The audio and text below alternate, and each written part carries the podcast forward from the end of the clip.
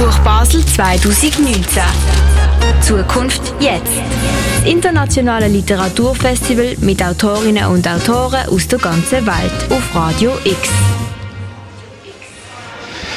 Simone Lappert ist für den Schweizer Buchpreis 2019 nominiert und da übertragen wir morgen selbstverständlich live ab der 11 aus dem Theater Basel. Das Interview mit ihr ist allerdings das einzige am heutigen Tag, wo wir nicht live aus der Clara senden. Unsere Musikredaktorin Danielle Bürgin hat Simone Lappert gestern am Nachmittag zum Interview getroffen. Wer Simone Lappert allerdings live möchte erleben, das kann man natürlich. Und zwar findet ihre nominierte Lesung heute am 5. im Unionssaal vom Volkshaus statt. Vor dem Interview fragt sich aber wie immer, wer ist Simone Lappert? Radio X. Zwei Tage live an der Buch Basel. Simone Lappert. Simone Lappert wurde 1985 in Aarau geboren. Sie studierte literarisches Schreiben am Schweizerischen Literaturinstitut in Biel. Danach war sie Co-Leiterin des Lyrikprojekts Babelsprech und Präsidentin des Internationalen Lyrikfestivals Basel. Simone Lappert ist literarisch und performativ an diversen Kunstprojekten beteiligt, führt literarisch durch Ausstellungen zuletzt in der Fondation Baylor und in der Kunsthalle Basel. Sie gibt Prosa- und Lyrikworkshops für Jugendliche und Erwachsene, zuletzt in den Literaturhäusern Lenzburg und Basel sowie beim Radio SRF. Sie gewann viele Preise, unter anderem 2007 den Lions Kunstpreis für Literatur. Nun lebt und arbeitet sie als freie Autorin in Zürich und in Basel. Sie wurde für ihr Buch Der Sprung, das im Diogenes Verlag erschienen ist, für den Schweizer Buchpreis nominiert. Simon Lappert nach Wurfschatten ist das ja jetzt die zweite Roman Der Sprung erschienen. Ein unglaublich spannendes Buch, was sich so richtig schön aufbaut und dann entladet irgendwann einmal mit ganz unterschiedlichen Figuren, unterschiedlichen Geschichten, wo dann aber eigentlich am Schluss alle zusammenhängen.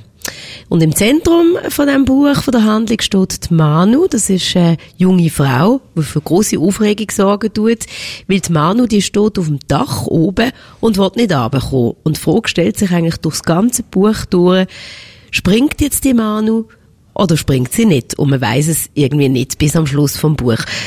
Ich würde gerne bitten, ähm, der Prolog vom, vom Buch so ein bisschen als, als Teaser zu dem Roman vorzulesen. Sehr gern.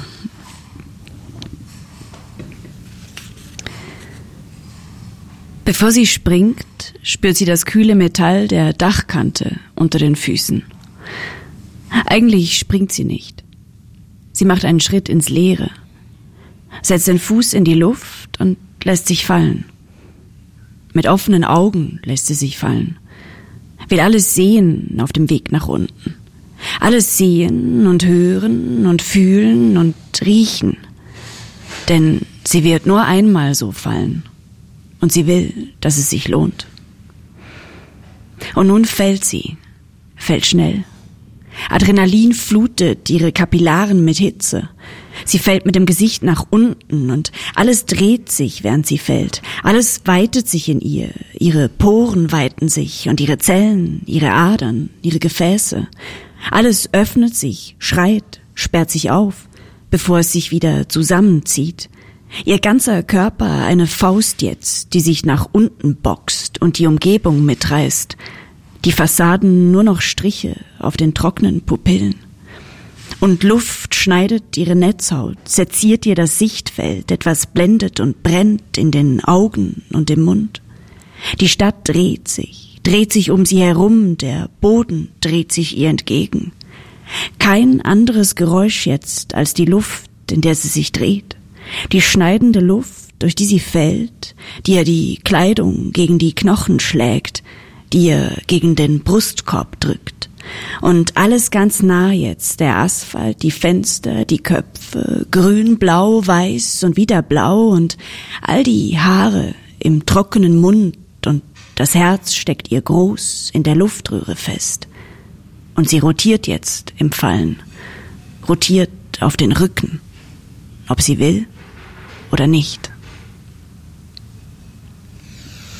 Das ist ein Ausschnitt gesehen, der Prolog aus der Sprung. Simon Lappert, ich habe ähm, angetönt, es sind ganz viele Figuren, die in diesem Buch vorkommen. Und alle haben sie so ihre eigene kleine, ich nenne es jetzt kleine, persönliche Geschichte, die dann aber am Schluss zu einer ganz großen Geschichte verwoben werden.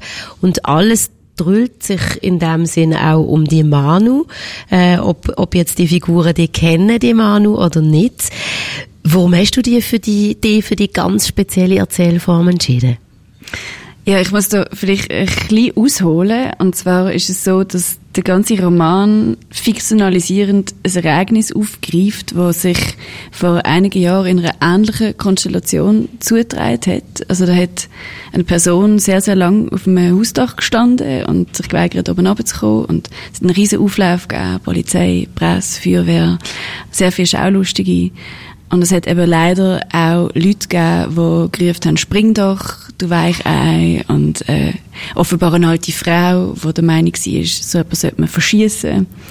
Es hat, äh, es ist mir zumindest erzählt worden, einen Quartierladen gegeben, der sehr viel Umsatz gemacht hat, aufgrund von der Schaulustigen, die sich dort vor Ort verpflegt haben. Und mir ist erzählt worden von diesem Ereignis und mich hat irgendwie so die Ohnmacht und, und die Brutalität und die Vielschichtigkeit, aber irgendwie einfach auch die ganze Dynamik, die dort stand ist, nicht mehr losgelassen.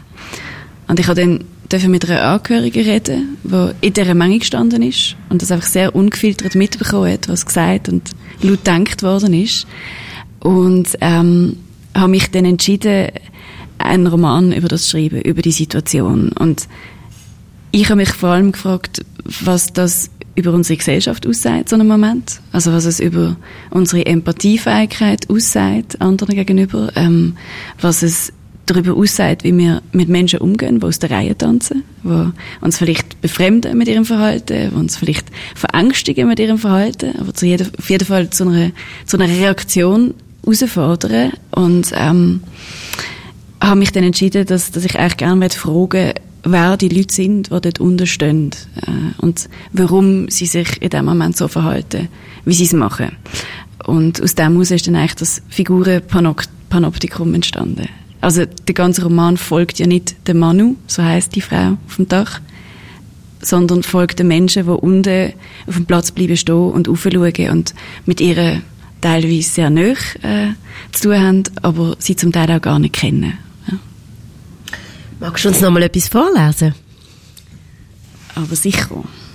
Und zwar äh, eine Figur, die Manu sehr gut kennt. Das ist Astrid, ihre Halbschwester. Sie ist Politikerin, muss man vielleicht noch dazu sagen.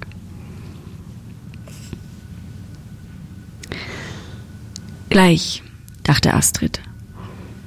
Wenn es dunkler wird, wenn die Sonne hinter dem Giebel verschwunden ist, dann steige ich aus.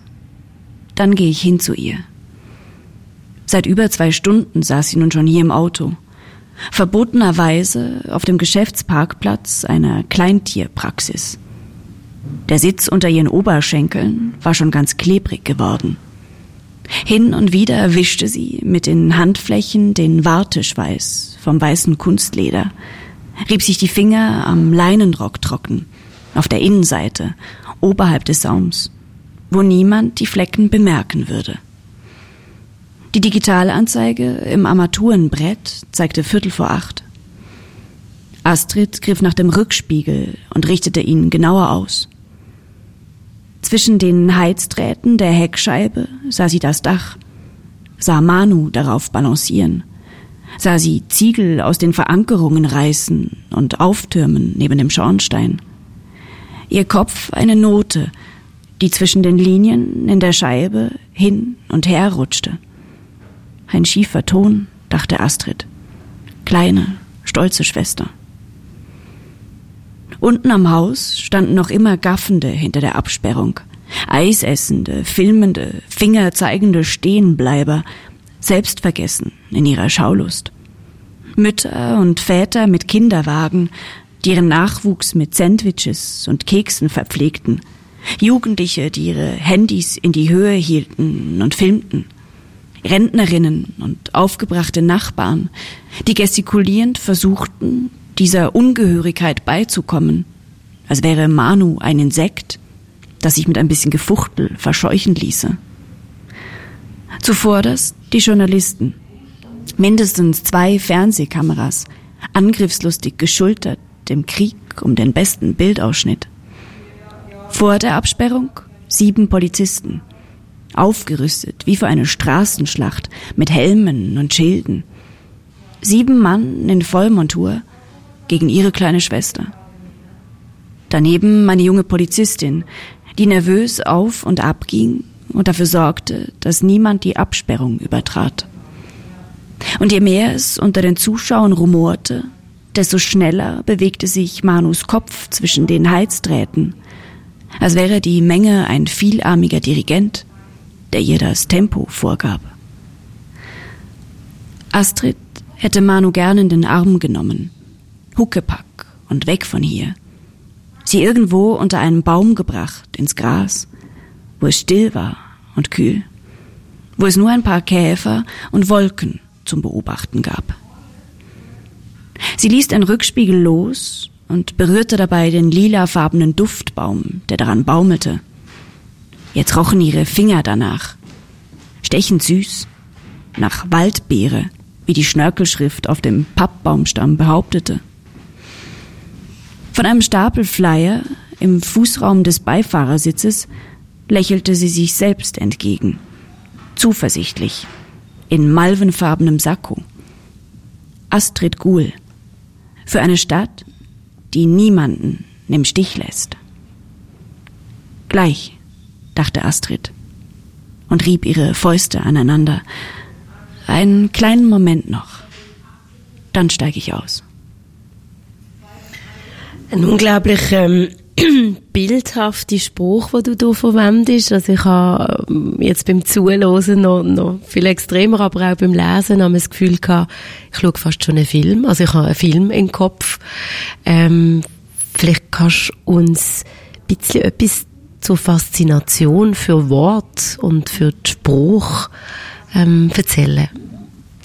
Ja, also das eine ist, dass man halt aus dem Spruch äh, erstaunlicherweise dann äh, Figuren kann rausschälen kann. Also es ist ein bisschen wie eine Begegnung im echten Leben, ein Kennenlernen für mich oft.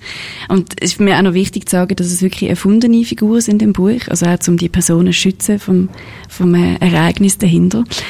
Das ist das eine und, und das andere ist, dass einfach der Spruch an sich so unglaublich reich ist. Also ich schreibe ganz, ganz fest mit den Ohren.